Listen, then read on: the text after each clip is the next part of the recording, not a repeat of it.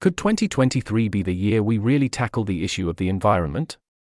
What if, in order to save planet Earth, we stopped eating meat, gave up smoking, and decided to no longer take any flights? Perhaps you're thinking that it's too hard to give up your habits and small pleasures. However, we spoke to people who have taken the plunge and who told us about the joy of quitting. Could there be unexpected pleasure in sticking to one's environmental commitments and in embracing sobriety in various forms? This year will also be the year of the plus 50 crowd.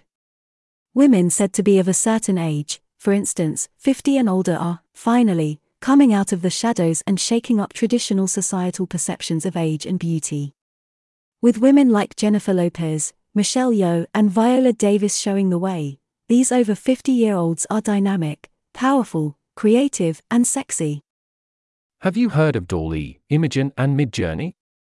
These AI tools can generate images from a simple text prompt in just a few seconds.